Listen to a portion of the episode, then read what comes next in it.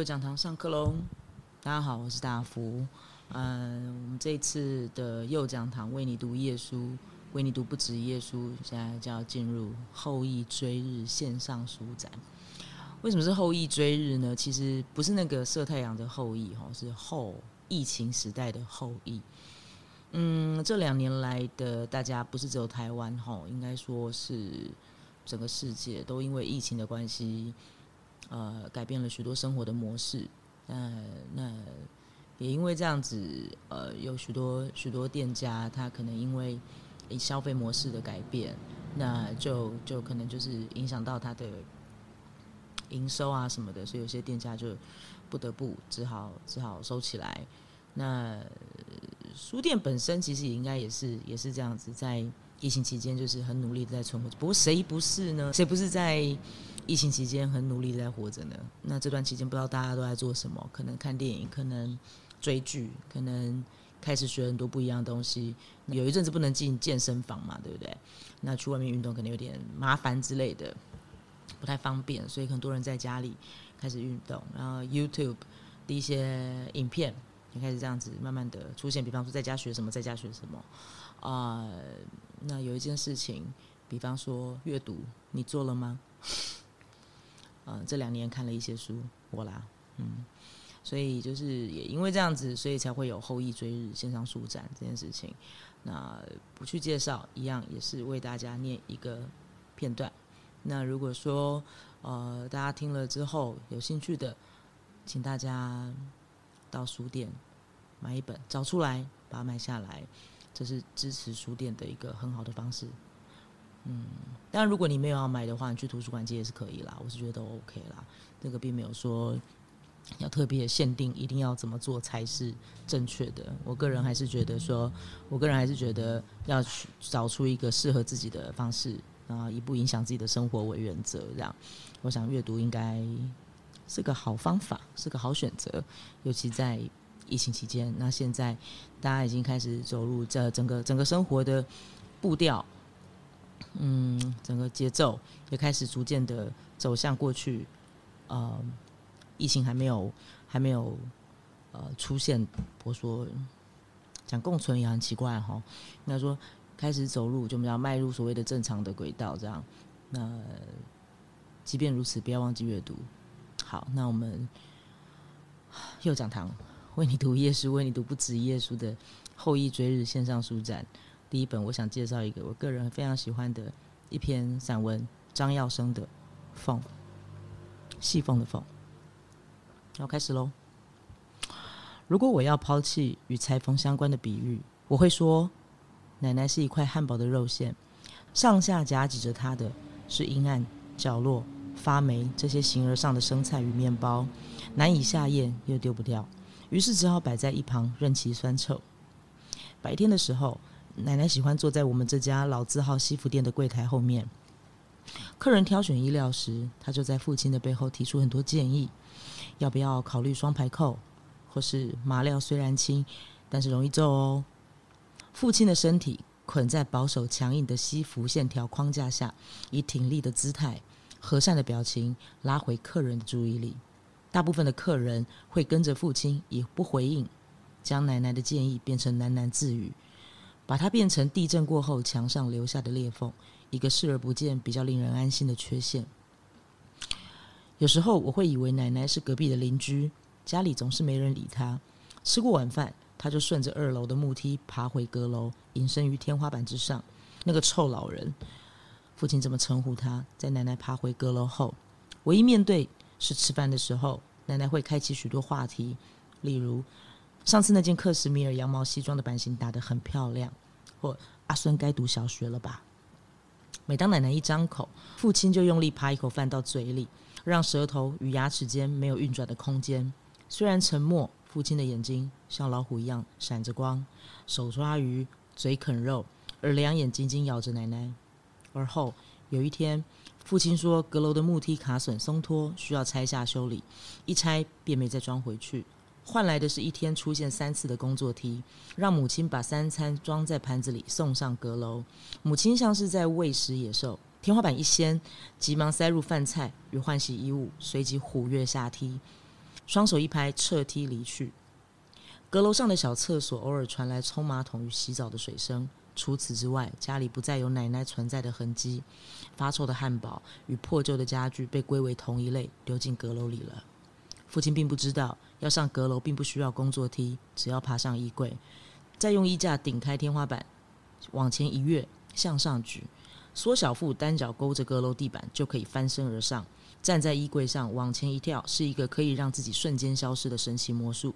天花板的洞，通往异次元的缝隙，快过筋斗云与风火轮。看着爬上来的我，奶奶笑嘻嘻的摸着我的头，像是选猪肉似的把我整个人拉高，要我转圈给她看，说我长大了，拍拍我的脸与肩。阁楼西边开了一扇大窗，夕阳红彤彤的照满整个阁楼。曝晒在阳光下的奶奶坐在飘舞的灰尘中，似乎没有父亲以为的那么臭。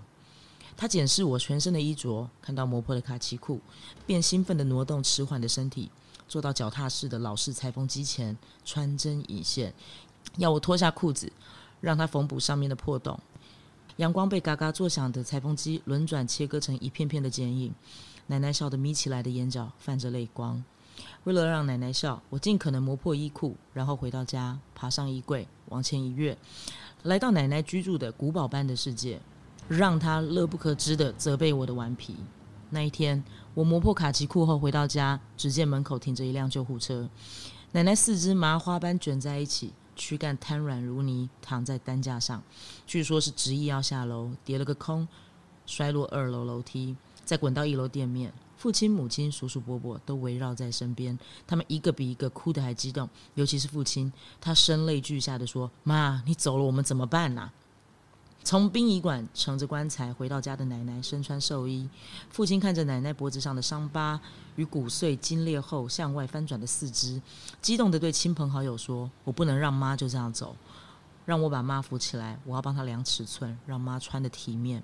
我要用最高级的野驼羊毛做一件西服外套。”父亲与大伯掩不住惊骇的神情，伸出颤抖的手扶起奶奶的尸体。奶奶的头软软的垂落在旁边，像是不屑的别过头去。量完尺寸后，父亲以坚定的步伐移到裁缝机旁打板剪裁，而母亲与大伯急忙奔到厕所，像是吃坏了肚子，泪流满面的呕吐。长辈排队轮番哭过，一个个离开后，我走进祖母身边，我看见她闭起的眼睛。似乎张开了一点点，嘴角微微拉开，像是一个笑容。那天晚上，守灵的夜里，每一个人都听见了阁楼的脚踏式裁缝机传来嘎嘎的声响。先是隐约的埋在天花板中，再慢慢的传导到每面墙里，最后随着火光破墙而出，刮过每个人的耳膜。烧金纸的母亲停止动作，父亲也惊声不哭。工作梯静静地斜倚在墙角，为了预防我擅自爬上阁楼，工作梯的两只脚被母亲用铁链锁起。偌大的锁链在金纸的火光中时隐时现，火光摇曳，金纸即将烧完了。室内逐渐陷入黑暗，母亲急忙拆了一叠丢入火炉。突然窜起的火光把我们的影子腰大地服贴在墙上，跟着缝纫机的转动声晃动摇摆，而我们却被定格在客厅里。奶奶睡在客厅的棺材中，化过妆的脸勉强盖着一层肉色，既苍白又红润，像退冰的肉块。我们的眼神由奶奶的脸移到天花板，却没人敢上楼去看。裁缝机的声响持续了一整晚，甚至在出殡后，阁楼里的裁缝机依旧像是探测着风吹草动，把一家人由浅眠的梦里惊醒。一家人都去看了心理医生，也服了药，每个人又回到安稳无梦的睡眠里。一切经历被当作幻觉而遗忘了，只有我例外。偶尔会在半夜醒来，紧闭着眼，听着一整晚的轮盘运转声，想着奶奶一个人在上面，空转着裁缝机，针线不停地穿过空无一物的面板。终于，我鼓起勇气爬上衣柜，在深夜中小心翼翼地拿着衣架顶开天花板，深呼吸后往前一跃。没有月亮的夜里，阁楼内没有光，我循着声，摸着墙。避开废弃的家具，走到裁缝机旁。突然，我感觉到一双冰冷而爬满皱纹的手摸上我的脸颊。奶奶，我问。看不见的手扶着我的脸颊，顺着手往上延伸。我勾勒出一个无形的脸，在黑暗中点头笑着。在漆黑的室内，伴随着微弱的啜泣声，我看见一双比黑暗还黑的手，从我赤裸的肩上取下一件半透明、蒙着微弱的光的衣服。那双手捧着那件衣服，在裁缝机上任由针头来回穿线补洞，最后再取下衣服套回我身上。然后我的眼前就不再是一片漆黑了。我清楚看见奶奶的身影，她穿着父亲替她缝制的深蓝色西服外套，简单而硬直的线条撑出了她整个人的精神。她摸着我的头，不停的哭。以后没有人会帮你补衣服了，你要小心，别顽皮。这件衣服破了就很难补了。奶奶，你怎么了？他摇着头，没有回答我。奶奶，你还活着吗？爸爸他们都说你死了。他继续摇着头，只是每摇一次头，身影就越模糊，最后完全消失在黑暗里。此后，奶奶不再出现了。每次我爬上衣柜翻阁楼，都会发现裁缝机比上一次积了更厚的灰尘。家人遗忘了奶奶的死亡，过着幸福的生活，只有我变得不一样。我看见父亲身上除了西装与衬衫外，还有一件在黑暗中蒙着光的半透明衣服，上面像是重铸过，满是坑洞。出殡的前一晚，我在家人都睡着后，偷偷爬进棺材里，靠着奶奶的胸膛小睡了一下。奶奶的脸上浮着一层古龙水的香味。父亲亲手缝制的西服外套拉高了领子，遮住了脖子上的伤疤，看起来非常体面。昂贵的外套撑起了奶奶身上的线条，略驼的背不见了，斜而下垂的肩膀挺起来，小腹上方收起了腰身，手贴裤缝，脚跟靠拢，野驼羊毛纤维细密，多层次的色泽浮游其上。我拉开衣领，发现父亲将缝线藏在内里，连着奶奶的皮肤缝在一起。将四肢与身体收紧靠齐，像把人偶身上的线拉紧，拉扯出一个挺立的睡姿。父亲缝制的是一件软滑艳丽的长衣外套。在接到第二十件深蓝色西服外套的订单后，父亲开始情绪不稳，任何一点小挫折都归咎于奶奶的冤魂在作怪。缝线脱落会衣料出现污渍，就大声嚷嚷说这是奶奶来过的证据。这次父亲不看心理医生。反而请来了道士。道士说：“奶奶的灵魂盘踞在阁楼，一只鬼压着一整间房子，所以不得安宁。”他画了四张符，两张烧化后和在冷热水各半调成的阴阳水里，分别净身与饮用。一张贴床头，最后一张合着四方金烧化。符纸被火焰吞化后，父亲整个人瘫在椅子上。那一天，他很安静，专心赶制客户的订单。家人都入睡后，他还在忙。夜半时分，我起身上厕所，路过父亲的工作室，发现他手握裁缝的长剪刀，对着墙上的影子发了痴。我背后的灯光映入工作室，里面散落一地碎布。爸，你怎么了？我走上前问他：“我剪死你这个鬼影！”他手握大剪刀，朝我墙上的影子猛剪，头发、脖子、胸膛，还有手，剪死你，剪死你！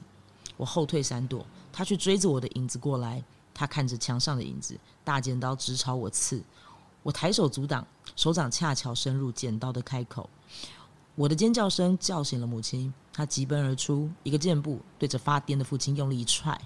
父亲手上的大剪刀跌落地上，母亲急忙将我送医，没有回头看痴呆的父亲。在医院缝了二十多针，回到家后，父亲以愧疚的眼神看着我，吃饭时总多夹一块肉给我。直到我手上的绷带解掉，他的眼神由愧疚转为好奇。某天夜里，我被强烈的刺痛感惊醒，只见父亲蹲在我床边，左手抚摸着我手上的疤痕，右手拿着针线。他说：“乖，别动，这两片肉没缝好，缝线外露很难看，我帮你弄个无缝针织。”这一次，母亲被我的尖叫声惊醒后，叫来的是车。警察把父亲的手压在背后。父亲双眼暴突，嚷着：“一定会缝得不留痕迹的。”所有人的视线都集中在父亲扭曲的脸上，我却看见父亲拖在地上的影子。他头垂向一旁，四肢向外翻转，身上到处都是剪刀剪下的裂缝。窗外渐远的警车灯一红一蓝扫过上面，影子慢慢缩起身体，像爬在肉上的水蛭，蠕动着靠向我。影子吸走了台灯的亮度，在漆黑的房里逐渐成型。略驼的背与内缩的肩膀，那是奶奶。她挤着双眉，发出老鼠般的尖叫声：“奶奶，你为什么要这样做？”她不停转着眼珠，抽搐的脸颊掀动唇齿，双手抱头说：“没办法，我忍太久了，没办法。”他打着哆嗦，尖叫一声，窜上阁楼。事情过后，家里所有的剪刀与针都被藏起来。父亲像被阉割的狗，在桌椅间钻入钻出，找不到可以插入容身、心安歇息的位置。受不了歧视眼光的父亲，开始长时间躲在阁楼上。在这个父亲不存在的屋子里，我与母亲再次过起平静的生活。直到某天夜里，屋顶上再次响起老式裁缝机的轮盘转动声。我来到二楼，用衣架顶开天花板，只见父亲双手紧紧抓着一个黑影，脚踩缝纫机，将黑影往针头送。被针头刺过的黑影如沙壁散落一地，像漆黑的夜色淹没父亲双脚。父亲脚踩轮转。死命的刺破奶奶的黑影，而散落一地的奶奶化成一渠水，一面沙，一片黑，绕着父亲，把他缝入现实世界之外了。这是张耀生的缝，缝还是缝啊？应该是缝，对不对？可是我都习惯念缝。他在细缝里生存，他躲在天花板、阁楼里的细缝里，他在每一个细缝里，最后。他被缝起来了，嗯，很像鬼故事，对不对？可是我好喜欢这一篇，怎么办？这篇很有 feel 哎，好，好，那那这一本这一篇小这这篇散文啦，应该是散文，它被收录在那个张耀生的作品集里面，就是缝，应该买得到吧？有绝版吗？我上次我就家里有啦，不过 家里有好像不等于没有绝版，对不对？如果它绝版了，呃。就去图书馆借，好不好？以上，那我们右讲堂为你读页书，为你读不止页书。我们今天的后羿追日线上书展就到这边，下课喽。我是大福，下次见，拜拜。